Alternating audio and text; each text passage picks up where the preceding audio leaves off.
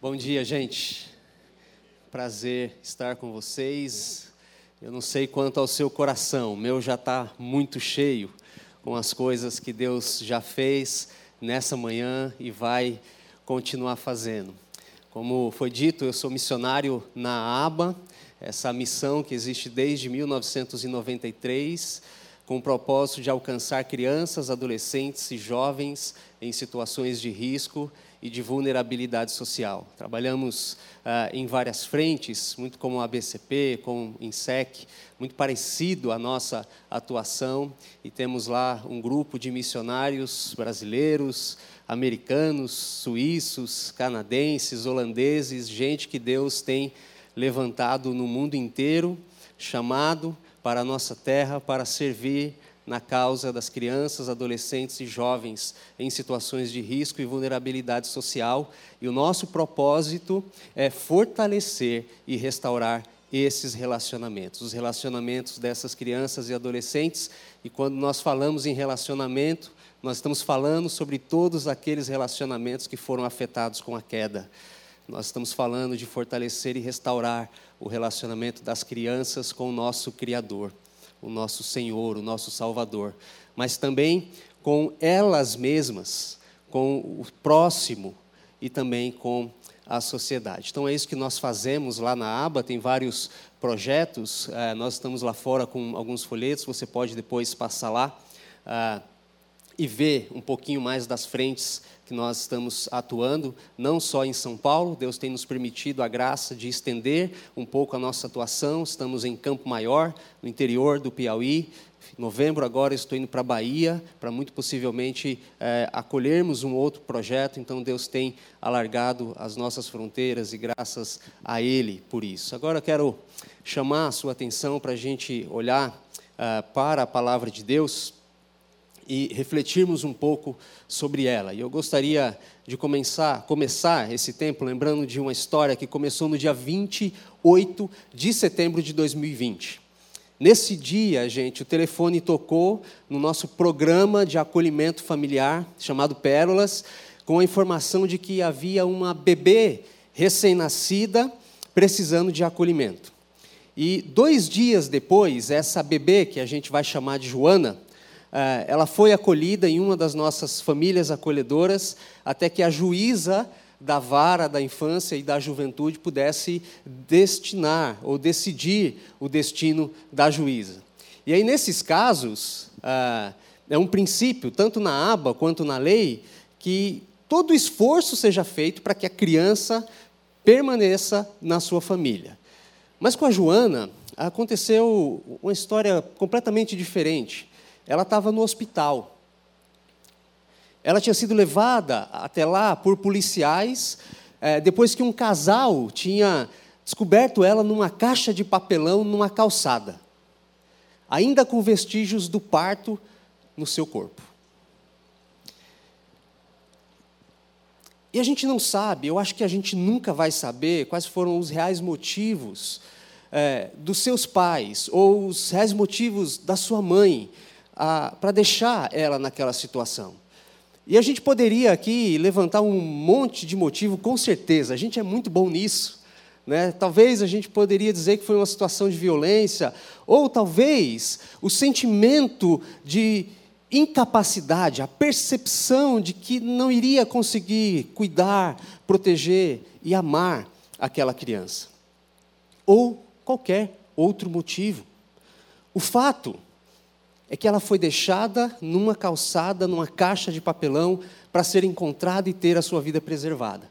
E situações como essa eh, nos chamam a atenção sobre a realidade de riscos e vulnerabilidades pelas quais passam as crianças do nosso país. Eu não sei se vocês sabem, mas quando uma criança nasce numa situação como essa,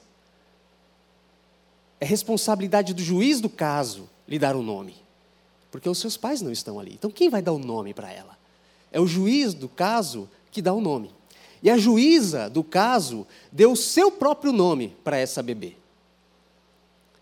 E como sobrenome para essa bebê, ela deu o nome da nossa nação. E até parece que a intenção dessa juíza era chamar a nossa atenção para a pessoalidade e para a nacionalidade da responsabilidade da proteção, do amor e do cuidado para as crianças do nosso país. Quando ela dá o seu próprio nome àquela criança, é como se ela dissesse: Isso é problema meu. Quando ela dá o nome da nossa nação para aquela criança, é como se ela dissesse: Isso é problema nosso. O problema não é só meu, o problema é nosso. E toda essa história me faz lembrar de um outro bebê. Um bebê que também foi deixado para ser encontrado porque estava numa situação de muito risco e muita vulnerabilidade. O cenário é bem diferente do cenário da Joana. Muito diferente. Ao invés de uma caixa de papelão, a gente tem um cesto de juncos. Ao invés de uma calçada, a gente tem um rio. No lugar de uma menina, daquele casal, nós temos uma menina com aproximadamente 10, 12 anos de idade. E no lugar daqueles policiais, nós temos uma princesa, por assim dizer. Vocês sabem de que, que eu estou falando?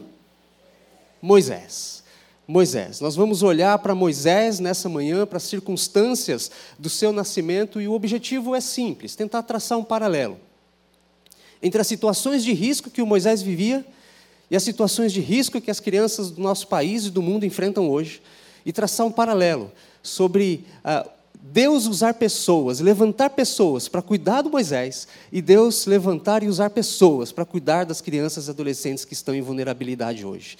Esse é o objetivo. Então convido você a abrir a sua Bíblia, Êxodo, capítulo 1, versículos 15 até 22.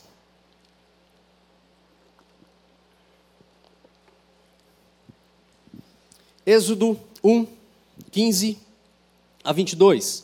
Diz o seguinte o texto bíblico: O rei do Egito ordenou às parteiras dos hebreus que se chamavam Sifrá e Puá: Quando vocês ajudarem as hebreias a dar à luz, verifiquem se é menino. Se for, matem-no.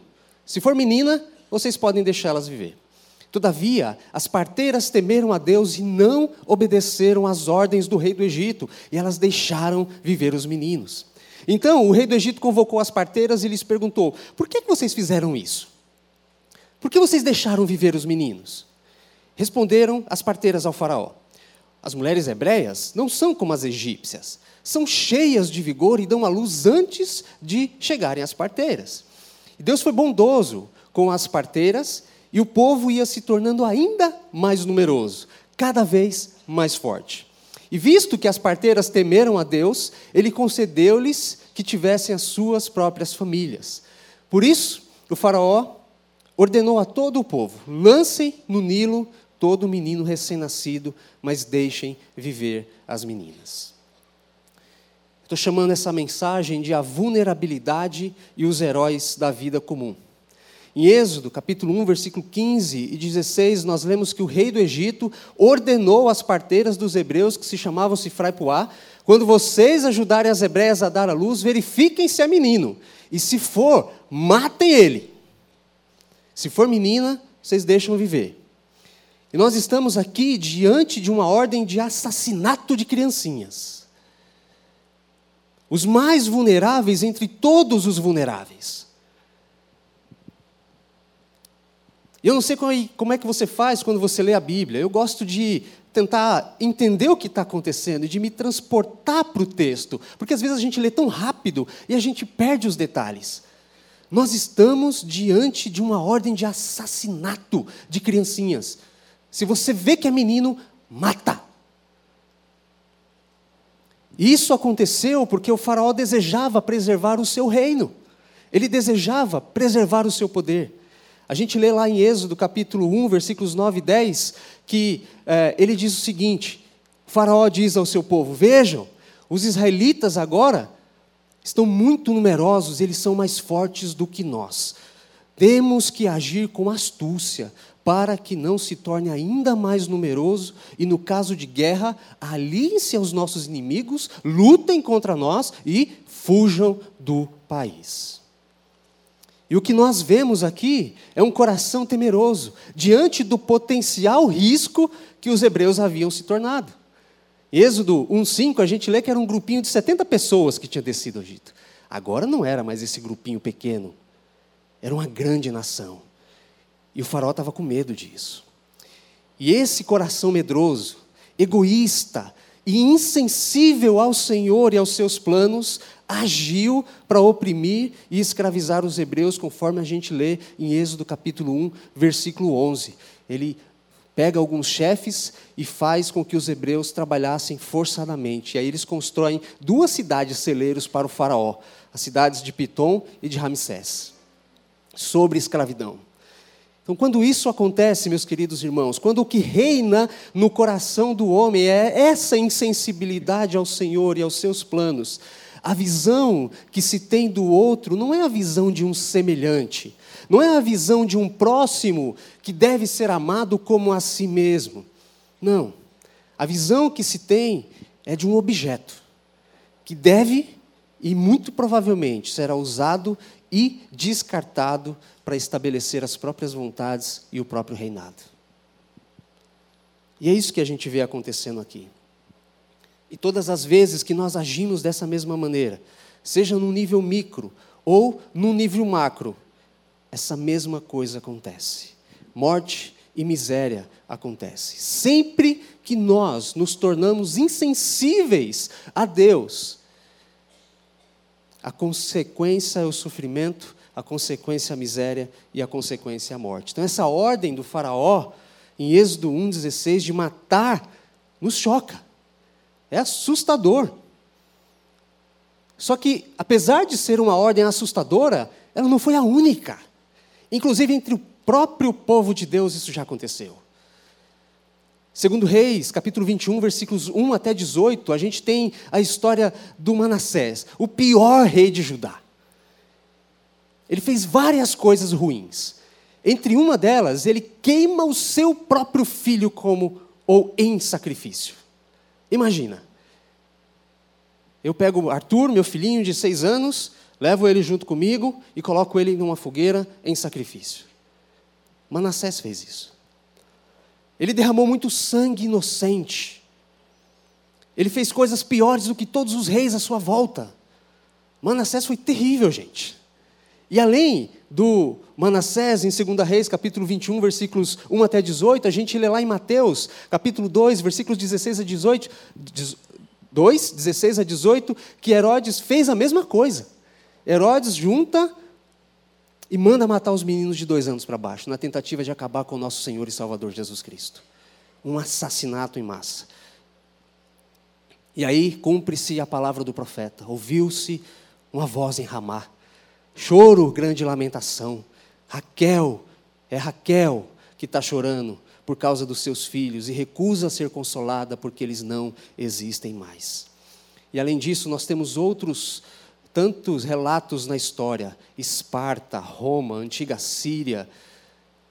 O fato, meus queridos irmãos, é que muita gente, muitas nações, ao longo da história, não conservaram ou não consideraram a vida como sagrada. Muito pelo contrário. Eles sustentavam que qualquer vida que fosse atrapalhar deveria ser assassinada. E incluir, inclusive as criancinhas, os mais vulneráveis entre todos os vulneráveis. E eu louvo a Deus, gente, porque a gente não tem uma ordem expressa para assassinar criancinhas. Eu louvo de verdade ao Senhor por isso. Diferentemente do Egito antigo, ainda temos uma constituição que garante o direito à vida. No entanto, Apesar disso, há inúmeros problemas, há inúmeras situações de risco, inúmeras situações de vulnerabilidade que empurram milhares e milhares de crianças para a morte. Há crianças que não pertencem a ninguém. Há crianças que, por causa do abandono que sofreram, estão sem esperança. Há crianças que perderam o seu lugar na família, seu lugar na sociedade, são invisíveis. Vocês conseguem colocar aqueles pezinhos para mim? Pode passar, tem um, deveria ter um pezinho pendurado com umas meias. Se você conseguir, seria legal. pezinhos de crianças, de uma criança, melhor dizendo, em um dos nossos projetos, uh, em extrema vulnerabilidade. Passa mais um pouquinho. Isso, aí. Poderia ser o pé do seu filho, do seu neto, de qualquer uma criança que você conhece, mas é o pé de um invisível. É o pé de uma criança de rua, que nós acolhemos, que nós colocamos uma meia, que nós chamamos para perto. Tem crianças que vivem assim, invisíveis à sociedade. Estima-se, queridos, que existam cerca de 150 milhões de crianças em situações de vulnerabilidade e orfandade espalhados no mundo. No entanto, 2,1 bilhões são o número de cristãos que existem no mundo. Se apenas 7% desses cristãos cuidassem de um órfão, de um vulnerável, efetivamente não haveria mais órfãos no mundo, a gente resolveria o problema. Então, as perguntas que surgem, e elas são incômodas, é o que, que a igreja vai fazer a respeito disso? Será que nós entendemos o profundo amor de Deus para as crianças órfãs, para as crianças em vulnerabilidade? Será que nós entendemos o profundo amor de Deus para os perdidos? Será que a gente não precisa mudar essas estatísticas? Será que não está na hora de nós nos tornarmos a resposta de Deus para os problemas que existem na sociedade, irmãos? Hoje, como o pastor Paulo falou, é um dia especial. Nesse domingo e no próximo domingo, a igreja espalhada no mundo inteiro tem separado um tempo para se lembrar das crianças e dos adolescentes que não têm o cuidado de uma família. E nós queremos orar, nós queremos interceder por elas. Eu gostaria de fazer isso agora. Nós podemos orar? Curve sua cabeça, vamos orar juntos pelas crianças. Pai, oh Senhor, tem misericórdia de nós, Pai. Tem misericórdia dessas crianças. 150 milhões. Essa é a estimativa, Senhor, de crianças vulneráveis, de crianças órfãs. Oh, Senhor, tem misericórdia. Coloca no nosso coração o desejo, o anseio de intercedermos por essas crianças a cada dia, Senhor que o Senhor nos use. Senhor, nós estamos aqui, nós somos a tua igreja. Se o Senhor quiser nos usar para ser resposta para essas crianças, nós estamos aqui, Senhor. O que nós não queremos é passar e nem sequer olhar para essas crianças e adolescentes. Então, tem misericórdia delas, Pai. Em nome de Jesus. Em nome de Jesus. Mas a gente não quer só interceder, não. A gente quer promover reflexões. Talvez uma pregação como essa, meio espinhosa, meio difícil de engolir. Mas também não só promover reflexão, nós queremos oferecer a cada um de vocês meios práticos de se envolver nessa causa. Nós precisamos trazer à memória, meus queridos irmãos, a atitude de Deus para as crianças e para os adolescentes. Nós precisamos abrir o nosso coração para o Espírito Santo. Nós precisamos nos tornar sensíveis ao Senhor por meio da Sua graça que atua em nós e através de nós, e sermos instrumentos de Deus para cuidar dos órfãos, para cuidar das viúvas, para assisti-lo em suas aflições, de acordo com Tiago capítulo 1, versículo 27. E para isso, para isso acontecer, você não precisa ser alguém extraordinário. Você pode fazer isso a partir do lugar onde você está, assim como se Frai Poá. Irmãs, irmãos, Sifra e Puá faziam parte do sistema único de saúde do Antigo Egito. É? Elas eram o SUS do Antigo Egito. O mais provável é que essas duas mulheres fossem as chefes das parteiras dos hebreus. E de acordo com o texto, elas eram elas que tinham a responsabilidade de ajudar as mães a trazerem seus filhos ao mundo. Mas elas tinham uma ordem do faraó: mata os meninos. E talvez se o texto parasse aqui, a gente poderia ter pensado, ou talvez pensando sobre, peraí, o que, que aconteceu? A gente não tem mais informação. A informação para aqui. Matem os meninos. Será que elas mataram? Vários de nós iam dizer, mas é claro, era uma ordem do rei. Elas tinham que obedecer. No entanto, a história continua e a gente vê que elas tiveram uma escolha. Elas escolheram temer a Deus e elas desobedeceram a ordem do Faraó. Todavia, versículo 17: as parteiras temeram a Deus e não obedeceram às ordens do rei do Egito, elas deixaram os meninos viver. Meus queridos irmãos, essas duas se tornaram sensíveis ao plano de Deus e, mesmo correndo risco, porque elas desobedeceram a ordem real, elas se colocaram nas mãos de Deus para ser instrumento deles, para proteger a vida daqueles bebezinhos que estavam em extrema vulnerabilidade. E essa é escolha que nós temos. Nós temos essa escolha. Nós podemos proteger as crianças e os adolescentes, porque nós fazemos parte de uma rede de proteção. Em termos gerais, a rede de proteção é o sistema que é formado das várias instituições, do governo, ou da sociedade civil, que existem para proteger as crianças e os adolescentes. O artigo 227 da Constituição fala sobre isso. O direito da criança à vida, ao lazer, à escola, ao direito de ser protegida, cuidada e amada. E o artigo eh, 86 do ECA também fala sobre isso. Fala sobre esse conjunto de pessoas, de, de entes da sociedade e do Estado se juntando para proteger aqueles mais vulneráveis. Essa rede é como no apartamento, sabe, um apartamento de andar alto. A criança está em risco. Né? Ela vai, se você não colocar uma rede ali, ela pode cair e perder a vida. Então o que, é que a gente faz? A gente coloca aquela rede de proteção, para que ela não caia. E essa rede funciona da mesma maneira: a escola, a polícia, as instituições, a igreja, elas funcionam para proteger as crianças, os adolescentes e os jovens que estão nessas situações de risco e de vulnerabilidade social.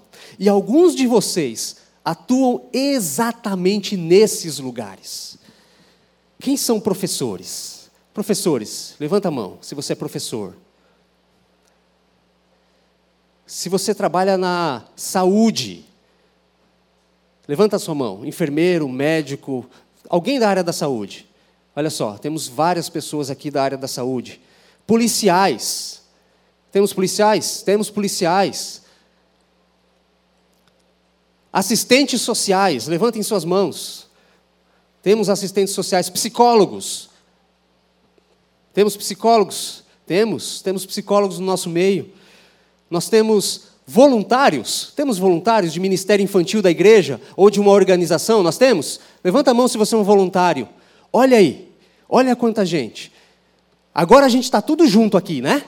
Mas durante a semana nós estamos espalhados, espalhados pela cidade. E apesar de não ter aquela ordem de matar, existem muitos e muitos problemas. E muitos desses você pode ser um instrumento de Deus, assim como Cifrar e como Puar. E nós somos chamados à ação, meus queridos irmãos. Somos chamados a abrir o nosso coração para Jesus e para aquilo que Jesus quer fazer. Nós somos chamados a clamar ao Senhor que não nos deixe ficar indiferentes. Ah, é só o meu trabalho. Não. Mas que Ele aqueça o nosso coração e nos use como luzeiros no meio de uma geração corrompida. No nosso dia a dia. Nós precisamos temer ao Senhor e nós precisamos buscar o seu reino acima de todas as coisas, acima dos nossos próprios interesses. E agir dessa maneira vai exigir que a fé suplante o medo e faça com que a gente tenha ações práticas que de fato vão demonstrar o nosso temor ao Senhor. Nós vamos dizer, assim como os discípulos disseram em Atos capítulo 5, versículo 29, é importante ou mais importa obedecer a Deus do que aos homens. Queridos, nós somos servos de Jesus Cristo. E nós precisamos nos entregar a Ele. Entregue a sua vida a Jesus. Entregue a Ele a sua profissão. Entregue a Ele as suas ações, tudo que você tem, e peça para Ele te usar de modo prático no dia a dia, assim como cifrar e puar. E se prepare, porque Ele vai te usar como um instrumento de Sua glória para levar transformação para aqueles que mais precisam. Amém? Ele vai te levar, ele vai te usar. E eis aqui uma verdade bíblica muito interessante. E uma coisa muito legal que acontece. Versículos é, 20 e 21, a gente vê que Deus foi bondoso com as parteiras, que Deus abençoou aquelas parteiras, e o povo se tornou ainda mais numeroso. E visto que essas parteiras temeram a Deus, Ele deu a elas a possibilidade de terem as suas próprias famílias. E essa verdade bíblica, a gente não pode pular por causa de alguns que abusam dessa verdade para barganhar com Deus. Estou falando de Mateus capítulo 6, versículo 33, que diz: Busquem em primeiro lugar o reino de Deus e a sua justiça, e todas essas coisas lhes serão acrescentadas. Quais coisas? Aquelas coisas essenciais para a vida. Muitas vezes, nós corremos atrás das coisas, mas Mateus 6,33 diz: corre atrás do reino, e as coisas vêm. É verdade que Deus nem sempre age da mesma maneira na história, afinal de contas, Ele é Deus. Mas aqui, nesse texto, ele quis agir dessa maneira.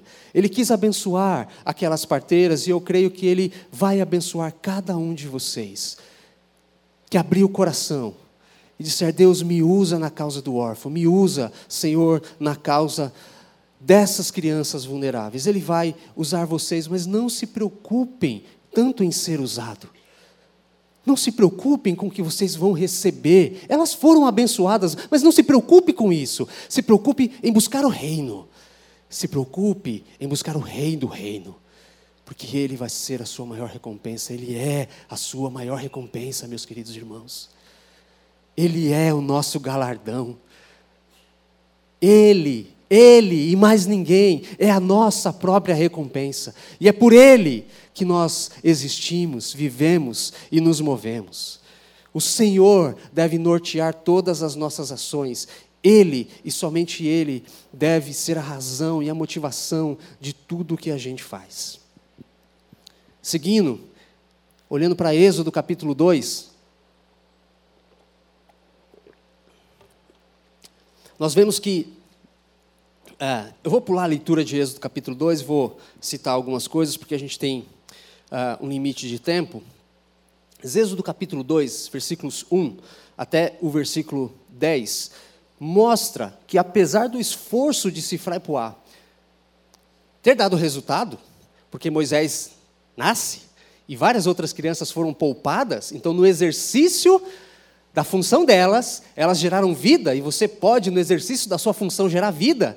Apesar disso, Moisés ainda estava em risco, ainda estava em vulnerabilidade. A gente vê isso é, em Êxodo capítulo 2, os versículos 1 até o versículo 10. E a primeira coisa que a gente vê é a ação dessa família em proteger, em esconder o Moisés por três meses, fazer um cesto, colocar ele no rio. Né? E aqui eu queria chamar a nossa atenção para a forma como a gente olha para as crianças e os adolescentes. A família de Moisés olha para ele e vê um brilho extraordinário nele. A gente não sabe muito bem o que isso significa. Atos, ah, capítulo 1, versículo 27, fala sobre uma percepção divina. Era como se eles olhassem para aquele bebezinho e falassem: Deus vai te usar de uma maneira extraordinária. Você vai ser uma bênção. Eles olham para esse garotinho assim. Então eles escondem. Falam, não, a gente não vai lançar esse menino no rio. Mas depois lançam. É bem irônico isso. Acho muito interessante. Lance os meninos no rio. Tá bom, a gente vai lançar no rio, dentro de um cesto, protegido, mas a gente vai lançar. Só que eles olham em primeiro lugar para esse menino e veem uma beleza de Deus nele. Eu acho que isso nos ensina. E talvez seja a primeira coisa que Deus queira converter no nosso coração. A forma como nós olhamos para as crianças e os adolescentes. A forma como você olha, talvez, para o seu filho, para o seu neto, para o seu sobrinho. A gente é muito bom em olhar e perceber os defeitos. Eu sou excelente nisso. A gente tem que olhar e perceber as virtudes, a graça de Deus se movendo nessas crianças e nesses adolescentes. E mais do que aquela rede de proteção atuando, a gente vê aqui em Êxodo capítulo 2 duas famílias a família do Moisés e uma outra família, a família do Faraó. Isso é muito, muito legal, a forma como Deus trabalha de forma irônica. O Faraó manda matar, a filha pega e traz para dentro do palácio e coloca Moisés ali. É muito legal como Deus faz as coisas. Mas tem duas famílias, além das redes, trabalhando, porque a rede não é suficiente. A rede pode proteger, ela pode salvar vidas mas existe muito mais é, que precisa ser feito para as crianças e adolescentes: afeto, vínculo, pertencimento, amor. Essas coisas só podem ser dadas para uma criança quando elas estão em famílias. Então a rede pode proteger, mas ela é incapaz de dar essas coisas para as crianças e os adolescentes. Então, nós tínhamos aqui em, Êxodo, capítulo 2, duas famílias atuando. Além da rede, precisou de uma família acolhedora e precisou também de uma família adotiva. Eu queria chamar aqui Rubens e Renata, que são uma família acolhedora, para falar um pouquinho para nós sobre essa experiência, porque eles estão acolhendo crianças e adolescentes, eles estão fazendo exatamente o que a Joquebed fez. A Joquebed recebe o Moisés, cuida dele de forma temporária e depois tem que devolver para a filha do Faraó e a filha do Faraó o adota. Né? Então, eles estão é, servindo conosco, eles fazem parte do nosso é, programa de acolhimento familiar e eles abrem o coração deles e a casa deles para acolher as crianças e os adolescentes. Então, eu queria que vocês falassem, queridos, como que é, é primeiro, quantas crianças vocês já acolheram? É, bom dia, queridos, graça e paz. Antes de responder, Célio, a sua, a sua pergunta, é um prazer para nós estarmos aqui é, nessa manhã. Nós somos como vocês, somos da Igreja Batista do Povo de Vila São José. É, somos o mesmo povo, somos a mesma gente, temos o mesmo DNA e é um prazer para nós estarmos aqui representando o nosso povo de lá e representando a aba também. É, nós acolhemos três crianças, por enquanto. Ah, e como é que é esse negócio de acolher uma criança que não é sua, cara? Como é que, como é que funciona esse negócio?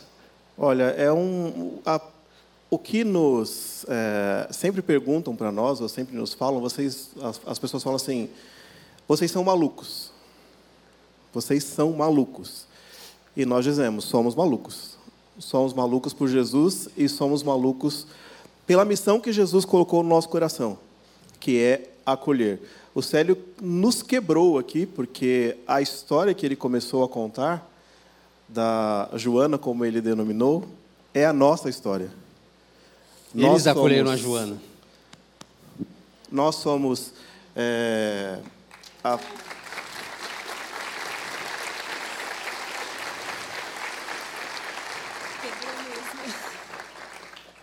A Renata aqui dizendo, quebrou mesmo. É, nós somos a família que acolheu a Joana. Não no dia 28, porque dia 28 ela foi para o hospital, mas no dia 30 de setembro de 2020, a pequena Joana chegou em nossa casa, até então com sete dias, e foi uma correria para nós, porque nós tínhamos acabado de ser habilitados, porque nós somos parte do Pérolas, né, que está debaixo da aba, e eles ligaram para nós e falaram assim: olha, é, vocês estão prontos? E eu falei assim: olha, prontos, talvez não, mas Deus não colocou em nós um espírito de covardia. Nós não retrocedemos, nós avançamos, nós dissemos que vamos fazer e vamos fazer. Como vai ser? Eu, sinceramente, ou nós, sinceramente, não sabíamos como, como iria ocorrer, mas foi uma experiência maravilhosa é, ter a pequena Joana. E, Célia, uma coisa que aconteceu, esse mês de setembro foi maravilhoso para nós. Deus foi muito bom conosco, porque nós acolhemos é, Joana em setembro, ela foi embora em dezembro, nós acolhemos é, B2, né? Nós não podemos citar os nomes. Nós acolhemos o BB2 em setembro de 2021. Ela ficou oito meses conosco. E agora, em setembro de 2022, nós estamos acolhendo, ele está aqui no Kids, está no berçário, estamos acolhendo o BB3. E por que eu digo que setembro foi um mês maravilhoso para nós? Porque é, setembro nós pudemos estar. É, oi? É, pegamos a nossa habilitação, pegamos as crianças exatamente no mesmo mês, mas conseguimos reunir as crianças em setembro. Nós tivemos a oportunidade de estar junto com elas em setembro. Nós, nós tivemos na festa de dois anos da pequena Joana, nós fomos convidados pelos pais a estar junto com eles. Nós é, é, pudemos festejar os dois anos da pequena Joana, ali com os pais adotivos, porque ela foi adotada. É, nós pudemos abraçar, cheirar, matar bastante saudade. Em setembro, na semana seguinte, nós fomos visitar a BB2 na casa dela. Abraçamos, cheiramos, pulamos, matamos muita saudade dela. E na terceira semana de setembro, a BB1, Joana, foi em nossa casa. É a segunda vez que ela vai na nossa casa. É, e aquilo nos encheu de alegria. Porque uma vez que nós estivemos, ela, ela, eles pertencem à Igreja Bíblica, a Igreja Batista Pedra Viva, que fica lá na região dos Interlagos também. Os pais estão de lá e nós agradecemos por isso, porque nós oramos para que isso acontecesse. E graças a Deus que ela foi adotada por uma família cristã. E é, nós estivemos é, presentes em algumas situações da, da, da, da, da vida dessa bebezinha. E para nós tem sido maravilhoso. Eu vou passar para você que não vou deixa, deixa, é, deixa, deixa eu fazer uma pergunta que acho que é a pergunta que o pessoal está aqui. Quando a gente olha para o texto, Êxodo capítulo 2, a gente vê aquele cenário acontecendo, né? Elas tramam um plano maravilhoso, colocam Moisés no cesto de junco, junto aos juncos à margem do rio. A, Miriam fica olhando assim, e aí a princesa acha. Aí a Miriam fala: Ah, a senhora achou um bebê, a senhora quer que eu vá buscar alguém? Ah, menina, boa ideia, viu? Chama alguém. Aí ela chama a Joquebede, por acaso. Aí a Joquebede cuida, a princesa diz assim: Cuida desse menino para mim, amamenta ele, eu vou te pagar. E aí a Joquebede faz isso, cuida dele. E depois ela devolve ela leva o Moisés de volta, entrega para a filha do faraó e diz: Toma. E aí a filha do faraó o adota. Né? Ela o adota e ela cuida dele a partir de então. O que é esse processo de entregar? Aí, é, alguém aqui já passeou onde tem dunas? Sabe? A gente foi uma vez lá no Ceará, eu quase morri do coração. Porque o cara pergunta assim quando você vai naqueles bugs: com emoção ou sem emoção? Eu sem emoção, mas eu quase infartei. Então, é com emoção o negócio, né? Com muita emoção. Então você recebe uma criança que não é sua e que você ama como se fosse. Nós somos casados há 25 anos e temos um filho de 22. Ele mora conosco ainda e a nossa família recebe. Então, o Renan, nosso filho, tem sempre um irmão mais novo, porque nós colocamos a criança lá, não é de qualquer jeito. É, a gente cuida como se fosse filho mesmo, né? E aí essa criança vai embora. Como assim? Vocês são doidos? Somos, somos. A gente queria, na verdade, um compartimento secreto, né? E um pode pim-pim-pim de esquecimento do povo da aba, do juiz, da, do fórum, para todo mundo esquecer que não é nosso filho, né? que nós temos que devolver. Então, assim, a gente devolve. Tem um processo de luto, literalmente. Né? Fabiana acho que sabe sobre isso, né? Fabiana conheci no, na viagem missionária. Ela olhou assim: é seu neto? Não, não é meu neto. Então, aí a gente deixa embora. E a gente sofre, a gente sofre muito. A gente se emociona com, com a história. Porque não é ficção, é real. É o rei, real. O rei se entrega. Se entrega. Se doa. devolve, sofre. Vale a pena? Muito. Por quê? Por quê? Olha, de verdade, a gente não vai conseguir explicar. Sim. Mas quando você está fazendo, é, Deus te dá uma força e, e, e, o Espírito Santo mostra tantas coisas e tantos benefícios que você conseguiu colocar na vida daquela criança é, de, de, de envolvimento em todos os aspectos. Psicológico, emocional, é, de saúde, de, de, todas as proteções que nós conseguimos ali oferecer para ele, para ela, e não é por nós, é porque nós sabemos em que nós cremos.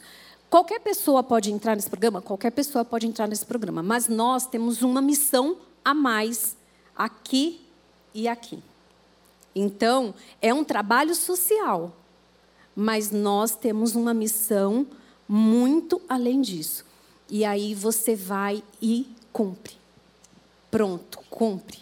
Só complementar, é, se vale a pena, é, uma questão que foi muito interessante para nós, ou que eu peguei para mim, algumas, algumas é, é, algo que aconteceu conosco. A primeira bebê chegou e tinha muitas cólicas. Não tinha o leite da mãe, então era fórmula. Então chorava, chorava, chorava, chorava. É, teve um, um dos dias que Renata estava lá andando de um lado para o outro, de um lado para o outro, de um lado para o outro. Três horas da manhã, Renata andando de um lado para o outro e eu lá olhando assim. E aí eu peguei. Falei, Rei, deixa ela comigo um pouquinho. Deixa, vamos ver o que acontece. Aí eu peguei a bebê no colo, coloquei bem juntinho e falei assim para ela: Olha, calma, tudo vai ficar bem. Não deu cinco minutinhos. Parece que aquelas palavras foram mágicas para ela. Ela parou de chorar. Parou de chorar e descansou, dormiu. Descansou, dormiu. Na semana passada, quando eles estiveram lá em casa, é, eu recebi o pagamento. Eu abaixei, comecei a conversar com ela e, do nada, ela veio e me abraçou. Me abraçou assim, se afastou, não deu dois minutinhos, a gente continuou conversando, a gente estava na cozinha ali, tomando um café com a família. Ela veio e me abraçou de novo. É como se ela falasse assim para mim, tio Ru, calma, tudo vai ficar bem. Aleluia. Com a segunda, é, ela me ganhou logo, na, logo no primeiro dia. Ela chegou, chorou à noite por falta dos pais, ou por falta da mãe, né? Chorou por falta, chorou por falta da mãe, a gente imagina isso. E quando ela acordou de manhã, ela estava ensopada, vazou a fralda.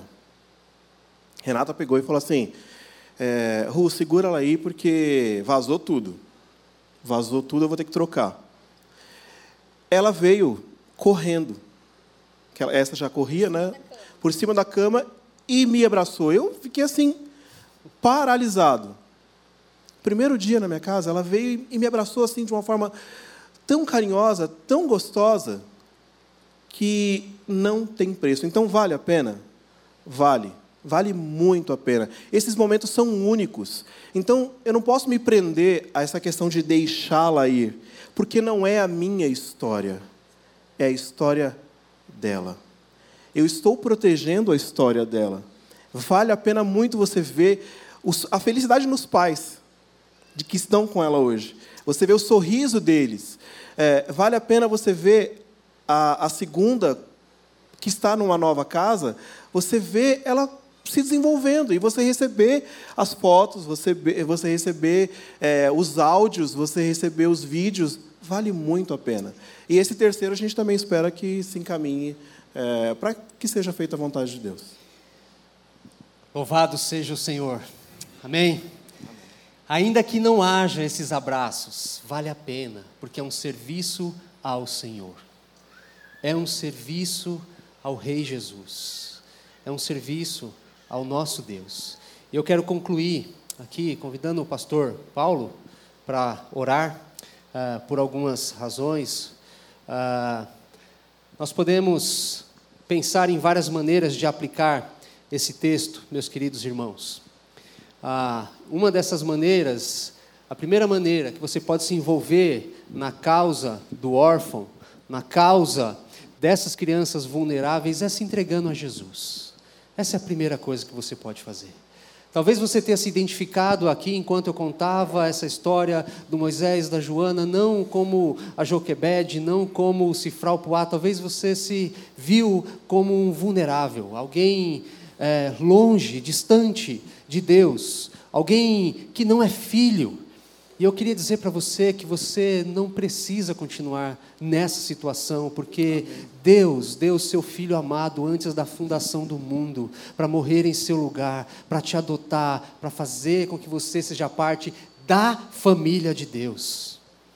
Você pode ser parte da família de Deus, eu queria que o pastor orasse por isso, por Amém. aqueles que querem ser parte da família de Deus, por aqueles também que querem ter os seus olhos abertos para ver, enxergar essas situações de vulnerabilidade e convidar vocês a de repente se tornarem como Rubens, Renata, tem esse QR Code aqui, vocês podem escanear. Não é para vocês serem família automaticamente, não. A gente vai ter uma reunião informativa na segunda-feira para conversar sobre isso, para explicar como é que é, como é que funciona, como é que não funciona. Escaneia, preenche lá o, o formulário e vamos bater papo na segunda-feira. Além disso, você pode ser uma família por adoção. Né? Porque o final, antes do pastor Paulo orar, o final da história da vida da, da Joana. Vocês querem ouvir o final? É um final feliz. Ela foi cuidada, foi lá protegida pelos agentes da rede, depois ela foi para uma família acolhedora, e agora ela está na sua própria família. O nome dela não é mais Joana, ela tem um nome próprio dado pela família dela. E a gente não sabe como vai terminar a história dela, mas a história dela me lembra dessa história de redenção do Moisés. A história dela me faz ver um Deus que trabalha para colocar Aleluia. o órfão em família. Pastor, pode orar por essas Graças coisas. Deus, o Senhor nos abençoe. Pai de órfãos e juiz de viúvas é o Senhor em sua santa morada. Ele faz com que o solitário habite em família, diz a palavra de Deus. E eu quero orar primeiro pelo seu coração. E depois eu vou orar, né? Pela causa em si. Pai, em nome de Jesus. Pai, Pai, em nome de Jesus. Queremos te dar graças nessa manhã, porque o Senhor nos gerou para sermos filhos. O Senhor nos chamou de volta para a sua família. Não há nenhuma alegria em seu coração em ver qualquer ser humano debaixo do jugo da orfandade. O Senhor criou todo um sistema chamado família de Deus, igreja, povo de Deus, para que a orfandade não reinasse. O Senhor criou leis no Antigo Testamento, o Senhor inspirou leis para que não houvesse abandono. E ainda hoje o Senhor chama o seu povo para acolher.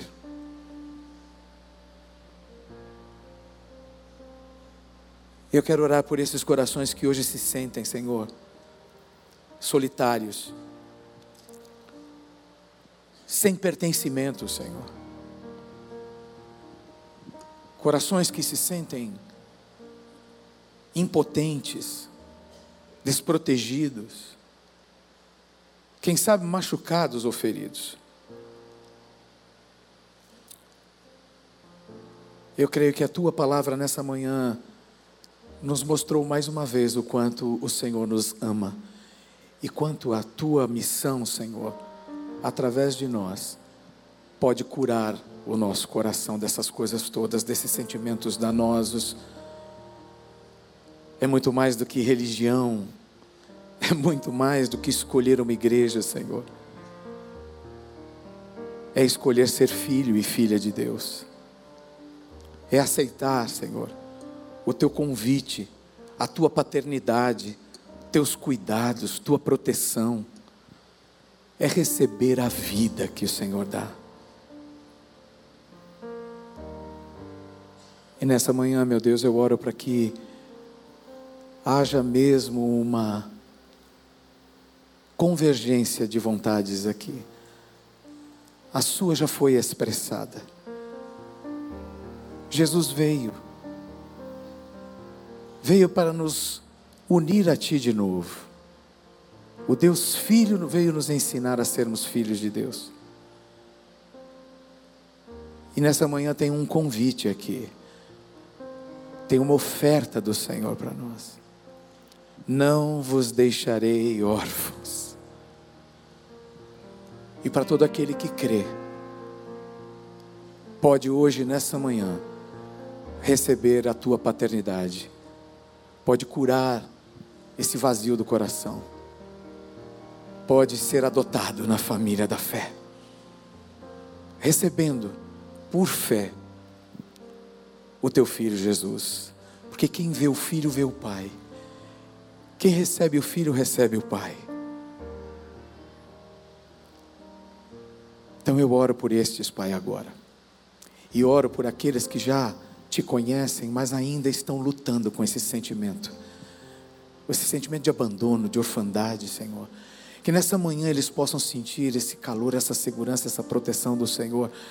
Oh Deus, pelo teu Espírito que está aqui, que habita em nós, que eles possam, Senhor, serem fortalecidos nesse amor que é expressado através de Jesus Cristo e da sua igreja. Cura as feridas da alma, Senhor. Cura a dor.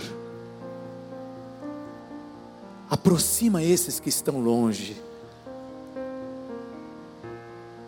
Fortalece-os na família. Ajuda-nos a cuidar daqueles que estão, Senhor, distantes, que ainda não conseguiram entender essa mensagem. Ajuda-nos, ó Deus, a sermos força, a sermos ombro, colo para eles, Senhor.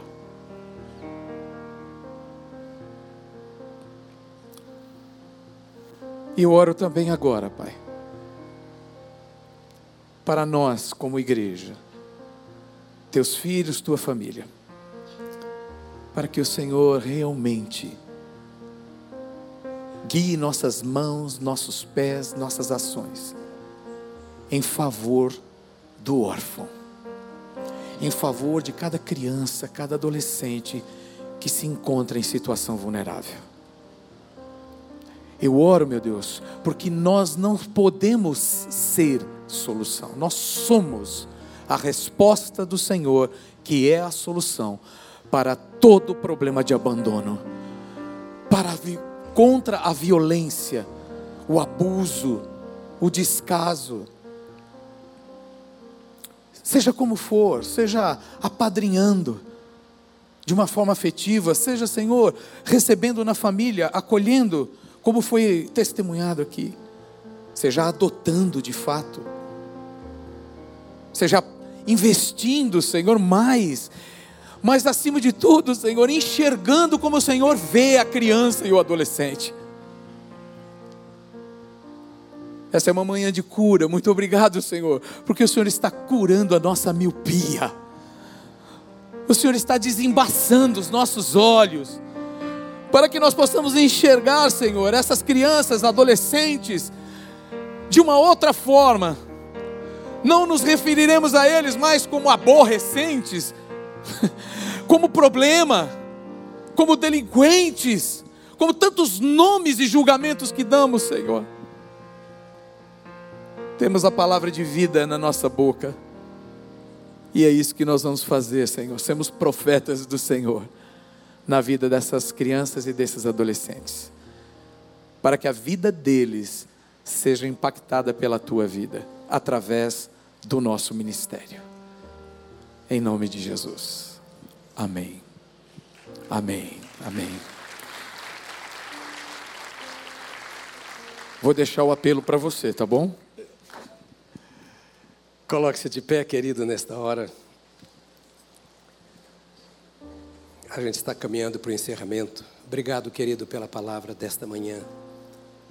E eu queria que você não saísse, porque vamos cantar e orar. Cinco minutos a mais não tem problema, deixa o infantil esperar lá você. É, quantos de vocês têm filhos lá no infantil? Crianças do Ministério Infantil? Quantos de vocês gostam de ter os seus filhos lá no infantil? Hoje, se você tem um filho lá, é porque Solange e eu adotamos alguém que hoje dirige o infantil quando era criança.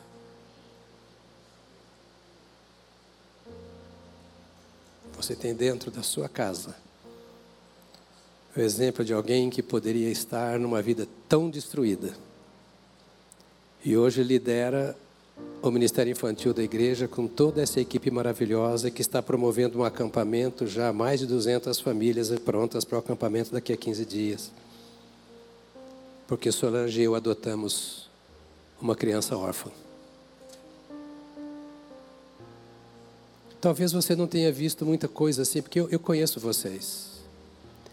E as, mas não era isso que eu queria ouvir hoje. Eu vim aqui querendo pegar assim. O que nós queremos ouvir? Jesus, não vou pregar um segundo sermão, não, mas só para você ir embora mais preocupado ainda. Eu quero que você saia daqui morto. Depois Jesus ressuscita. Mas Jesus tinha feito algo tão extraordinário que os discípulos estavam tão entusiasmados, chegaram e perguntaram para Jesus assim: é, Vimos o Senhor se transfigurar diante de nós, e o Senhor traz aquela mensagem depois da transfiguração tão grande. Aí no capítulo 18, a transfiguração foi capítulo 17, no capítulo 18 eles perguntam assim é, ao Senhor Jesus: Quem é o maior no reino dos céus? Porque essa glória que nós vimos no cume do monte, essa mensagem que nos envolveu, na caminhada com o Senhor. É, é coisa grande demais. Quem é o maior no reino dos céus? Aquele que viu a transfiguração? Olha o verso 5, capítulo 18. Quem receber uma criança tal como esta em meu nome, a mim me recebe.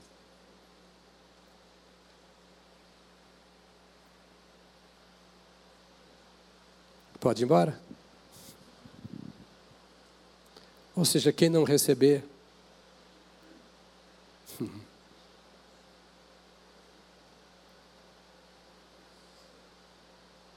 A primeira menina que nós recebemos, nós tínhamos dois anos de casados.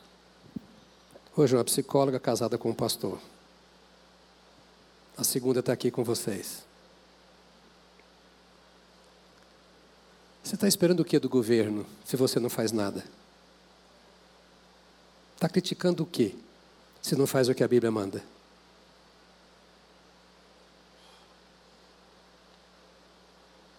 Diga para o irmão ao seu lado: eu não volto mais aqui. Meus amados, ou nós somos ou não somos. Nem todos podem, nem todos têm como fazer. Mas Deus sabe quem pode. E sabe quem pode não quer, e sabe quem pode quer e não consegue. Deus tem uma solução para todos. Não estou dizendo que todos têm que adotar. Mas será que nós não podemos mais do que os programas de governo? Nós temos Bíblia, nós temos Jesus. Não tem pedagogia, não tem psicologia melhor do que isso.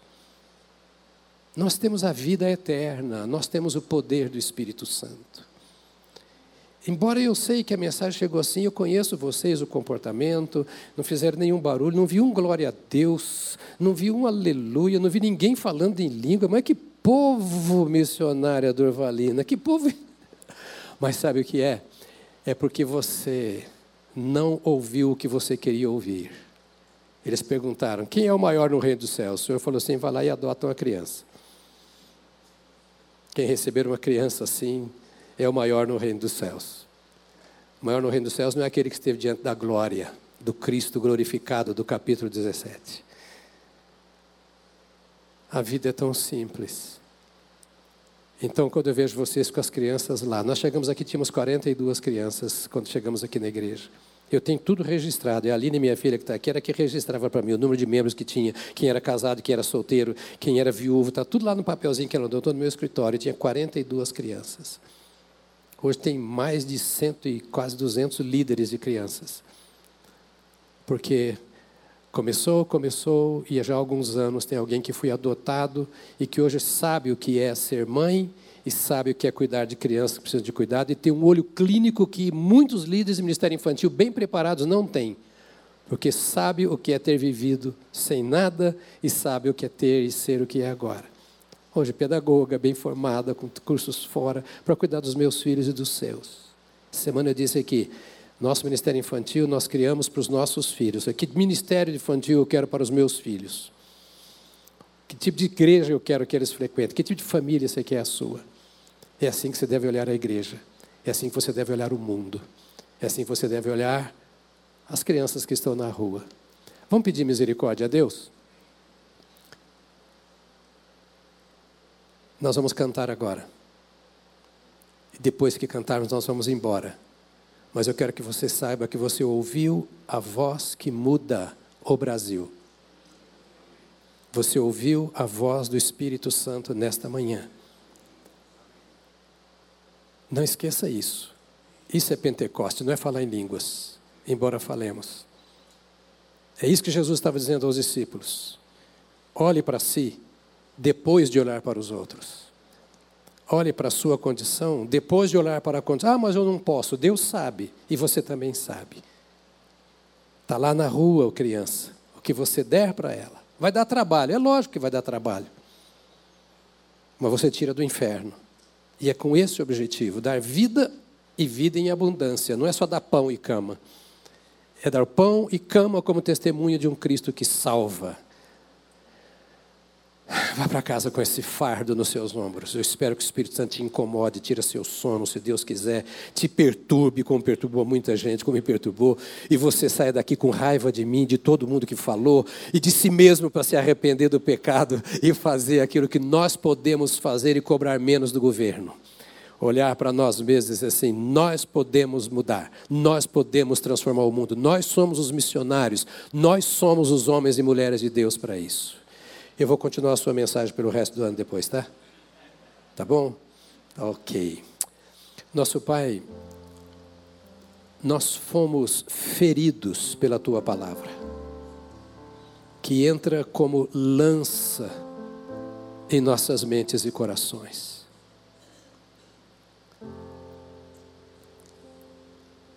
A tua misericórdia, Senhor, ainda nos permite ouvir coisas sérias que nos fazem ir além daquilo que pedimos ou pensamos. Enquanto estamos discutindo política, teologia, enquanto estamos falando uns dos outros ou sobre os outros, não paramos para ouvir a tua voz com relação a coisas que resolvem o problema da nossa sociedade. Tua igreja tem cantado, tem vibrado, tem orado, feito acampamentos, mas ainda nos falta este coração misericordioso. Nós nos humilhamos na tua presença e invocamos a tua graça. Lava-nos por dentro. Dá-nos a tua maneira de pensar, como tu tomaste aquelas crianças. Ensina-nos a fazer aquilo que tu fizeste. Tira de nós qualquer grandeza e ensina-nos a fazer aquilo que tu disseste que realmente é grande, é o maior. Obrigado por esta igreja tão amável.